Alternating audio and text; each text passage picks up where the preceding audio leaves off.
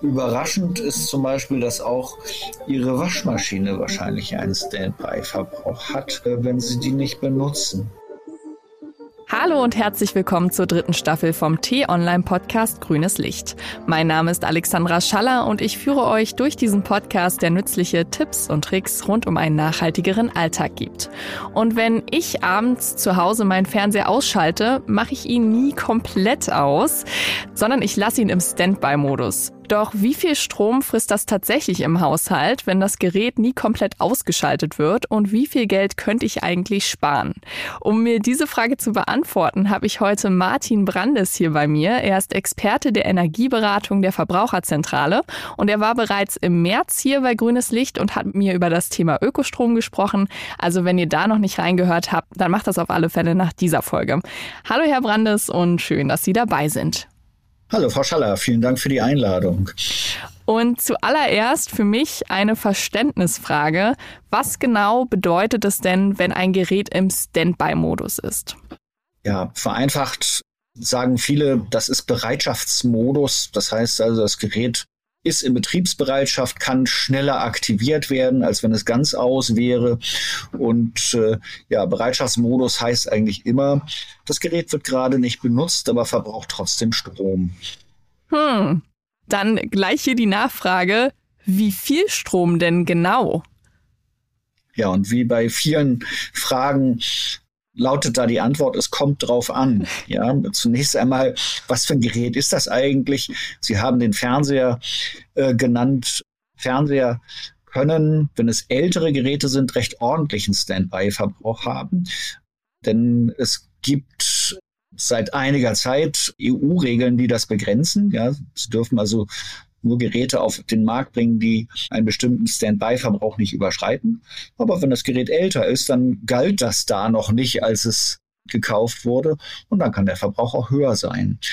Also die Frage ist natürlich jetzt doch gar nicht so richtig beantwortet, aber die eigentliche Antwort ist, wir wissen das nicht vorher, aber wir können den Stromverbrauch messen. Es gibt Verbrauchsmessgeräte, bei denen können Sie ermitteln, wie hoch der Standby-Verbrauch ist. Ja, mhm. und an vielen Stellen ist das auch ratsam, genau das zu tun, um gegebenenfalls Entscheidungen treffen zu können, was mache ich damit? Ja, das könnte zum Beispiel sein, ich kaufe mir einen neuen Fernseher, der weniger verbraucht. Es könnte aber auch die wahrscheinlich einfachere Variante sein, ich stelle das Gerät aus, wenn ich es nicht benutze. Sie haben gerade gesagt, dass Geräte bis zu einem bestimmten Alter, also bis zu einem bestimmten Jahrgang, nicht, also einen deutlich höheren Stromverbrauch haben und dass es dann zu einer Regulierung kam. Bis wann sind diese Geräte denn besonders stromfressend? Ja, ich besonders stromfressend kann man auch nicht unbedingt sagen, dass ältere Geräte automatisch mehr verbrauchen gilt nicht. Aber es gab eben zu der Zeit noch keine Vorschriften. Und ich muss ehrlich gestehen, das Jahr weiß ich jetzt nicht genau. Ich würde schätzen, dass die ersten Vorschriften zur Begrenzung der Standby-Verbräuche in den in der zweiten Dekade der 2000er Jahre kamen. Aber mhm. ich kann das Jahr nicht mehr genau nennen.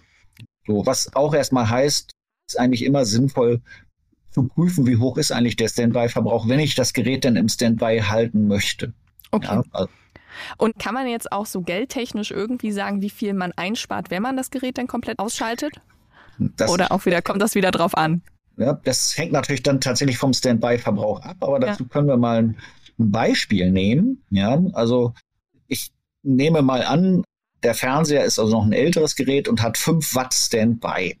Ja, so und jetzt sagen Sie mal, wie, wie viel Fernsehen Sie so pro Tag machen, also wie, wie viele Stunden Sie am Tag ähm, gucken. Ich ähm, denke mal so zweieinhalb Stunden, drei. Zweieinhalb Stunden. Ja, abends. Genau, sagen, sagen wir mal drei Stunden. 21 Stunden am Tag ist das Gerät im Standby. Ne? Und äh, wenn wir das aufs Jahr hochrechnen, kommen wir auf circa 7500 Stunden. Ja, ich habe jetzt im Kopf geschätzt, stimmt nicht ganz exakt. Dann multipliziere ich einfach die 7500 Stunden im Jahr mit den 5 Watt. Dann komme ich auf einen Standby-Verbrauch von 37 Kilowattstunden pro Jahr. Ja. ja. Ich würde jetzt mal vereinfacht mit 40 Cent rechnen. Ne? Das heißt also, jede dieser Kilowattstunden ähm, kostet 40 Cent. Dann landen wir etwa bei 15 Euro Standby-Kosten für ihren Fernseher. Ja, also 15 Euro pro Jahr ist schon eine ganze Menge. Und das, das rechnet sich ja dann auch für, für, die, für die Jahre. Genau. Und das ist ja dann nur für den Fernseher. Genau, da kommen noch alle möglichen anderen Geräte dazu, wobei der Fernseher ist so der, der, das Sinnbild für den Standby-Verbrauch. Ja, wobei im Grunde kann man sagen, jedes Gerät, das mit einem Stecker in der Steckdose steckt, steht im Verdacht, einen Standby-Verbrauch zu haben. So, tatsächlich trifft das in erster Linie für elektronische Geräte zu, wobei eben sie auch nicht immer unterscheiden können, ist ein Gerät elektronisch oder nicht. Ich sag mal, die, die einfache Glühlampe, die wir früher kannten, ist das sicher nicht. Die ist also, wenn Sie, wenn, wenn Sie den Schalter ausschalten, dann ist die auch aus, dann verbraucht die nichts. Überraschend ist zum Beispiel, dass auch Ihre Waschmaschine wahrscheinlich einen Standby-Verbrauch hat, mhm. äh, wenn Sie die nicht benutzen. Ja? Und wenn Sie dann mal zusammenzählen, wo sich überall elektronische Geräte befinden, Tendenz steigend in den Haushalten, weil alles Mögliche heute zum Beispiel auch Internetanschluss haben muss, ob das sinnvoll ist oder nicht, stehen auf einem anderen Blatt, aber immer mehr Geräte im Haushalt haben eine Elektronik. Und das heißt, wenn die in der Steckdose stecken, dann verbrauchen die auch Strom. Also einfach mal prüfen, welche Geräte alle an der Steckdose stecken. Die mhm. könnten alle dann auch potenziell Strom fressen. Genau. Da hätte ich auch noch mal eine Frage und zwar gibt es ja häufiger auch so Verteilersteckdosen, wo auch mehrere mhm. Geräte angeschlossen sind. Ist das an sich auch ein großer Stromfresser? Also die Steckdose selber nicht, aber natürlich die angeschlossenen Geräte können das sein. Ja. Ne? Die angeschlossenen Geräte sind ja oft dann Geräte, die man in irgendeiner Form gemeinsam nutzt. Zum Beispiel jetzt, ne? also ich, ich habe zum Beispiel so eine Steckdose am am Schreibtisch stehen, wo, wo dann der Computer drin steckt und ein Drucker ist ja noch dran, also mhm. Sachen, die man irgendwie zusammen nutzt. Ja, so und ich garantiere Ihnen, wenn ich äh, ähm, nach Dienstschluss den Schreibtisch verlasse, dann schalte ich diese Steckdose aus. Ja. ja. So, und das bedeutet tatsächlich, diese Geräte, die da dranhängen, verbrauchen dann auch keinen Strom mehr, weil sie vom Netz getrennt sind. Das Ausschalten ist im Grunde was Komfortables, weil ich, ich könnte natürlich auch einzeln mal die Stecker rausziehen. Ja, das, das ist jeden Tag so ein bisschen Yoga-Übung, aber die, die, die machen wir an anderer Stelle, aber so das ne, kann man machen, aber dieser Schalter ist schon eine recht komfortable Angelegenheit. Okay, also wenn man den Schalter bei einer Verteilersteckdose einfach ausmacht, dann heißt es auch, okay, jetzt läuft hier, fließt hier wirklich kein Strom mehr. Man muss nicht erst die ganze Verteilersteckdose rausmachen. Genau. Okay. Und was jetzt auch in vielen Haushalten angekommen ist, sind ja so Smart Home Systeme, sowas wie Google, Alexa. Und die laufen ja wie ich vermute, auch die ganze Zeit im Standby-Modus. Können solche Geräte denn zur Optimierung des Energieverbrauchs im Haushalt beitragen? Weil man kann ja auch sagen, Alexa schalte dies, das, jenes aus. Oder ist es genau das Gegenteil und diese Geräte sind besonders große Stromfresser? Ja, also zunächst einmal die, die Antwort haben Sie im Grunde in der ersten Frage schon selber gegeben. Diese Smart Home Systeme verbrauchen natürlich selbst erstmal Strom. So, die Frage, kann der Nutzung Strom einsparen?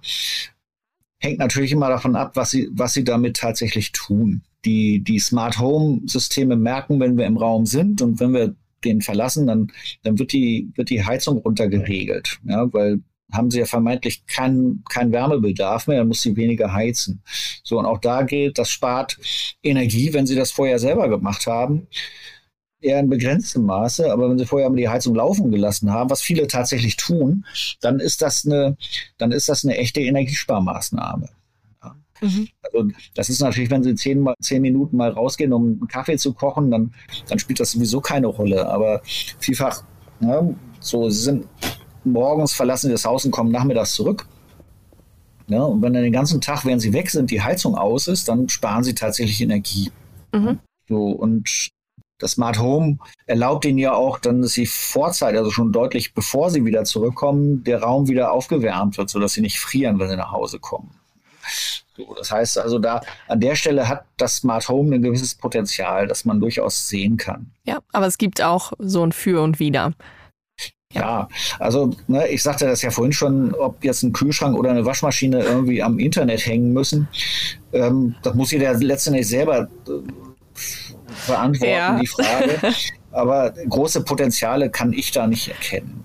Was mich auch nochmal interessiert, so rund um den Bereich Stromsparen, gibt es denn eigentlich auch staatliche Anreize oder auch Programme zur Förderung von so Energiesparmaßnahmen im eigenen Privathaushalt? Jetzt, was das Thema Strom angeht, ist das tatsächlich nur sehr begrenzt. Es mhm. gibt dieses Programm der, der sogenannten Stromspar-Checker. Das richtet sich insbesondere an, an Haushalte mit wenig Einkommen oder zum Beispiel solche, die Bürgergeld bekommen. Die können also einen kostenlosen Stromsparcheck bekommen und im Zuge eines solchen Stromsparchecks können sie auch einen kleinen Zuschuss zum Beispiel bekommen, wenn sie sich einen sparsamen Kühlschrank kaufen oder so. Ja. So, sowas gibt's, aber jetzt so generell, ne, dass du und ich jetzt irgendwie ein, eine Beihilfe in irgendeiner Form bekommen, weil, weil ich mir ein sparsames Gerät kaufe oder so, das gibt's erstmal nicht. Ne? Schade, so. da ist noch Luft nach oben. wenn, wenn, das, wenn das gewünscht ist, auf jeden Fall. Was es aber unbedingt gibt, das ist, ist Beratungsangebote. Ja, das sind ja auch staatlich geförderte Sachen. Also da würde ich mal das Beratungsangebot der Verbraucherzentralen nennen, für das ich auch tätig bin. Da gibt es für jedermann die Möglichkeit, sich in ganz vielen Fällen sogar kostenlos ja, Hilfen zu suchen an der Stelle, wo, wo, an welchen Stellen kann ich denn überhaupt einsparen? Ne? Dass man es konkret auf den Haushalt jetzt anwendet und sagt, hier und da und da hast du folgende Möglichkeiten. Und solche Informationen sind wirklich viel wert. Okay, so und da sind wir auch schon fast am Ende unserer Sendung. Die Frage noch an Sie, Herr Brandes. Haben Sie denn noch einen Geheimtipp an die Hörerinnen und Hörer, wie Sie relativ schnell einfach Strom sparen und ja, damit auch Geld einsparen können im Haushalt? Viele Haushalte, gerade in, in Etagenwohnungen, haben eine elektrische Warmwasserbereitung und zwar mit sogenannten hydraulischen Durchlauferhitzern. Das sind im Grunde veraltete Geräte, die es aber noch vielfach gibt. Und die verbrauchen besonders viel Strom. Oftmals sind das die größten Stromverbraucher im Haushalt.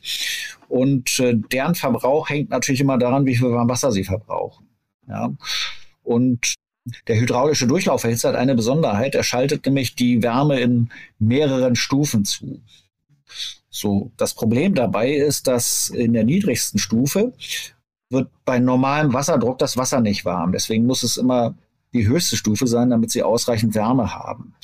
Sie können aber den Wasserdruck selbst reduzieren, indem sie den Durchfluss reduzieren. Das heißt, sie, sie lassen weniger Wasser durchlaufen.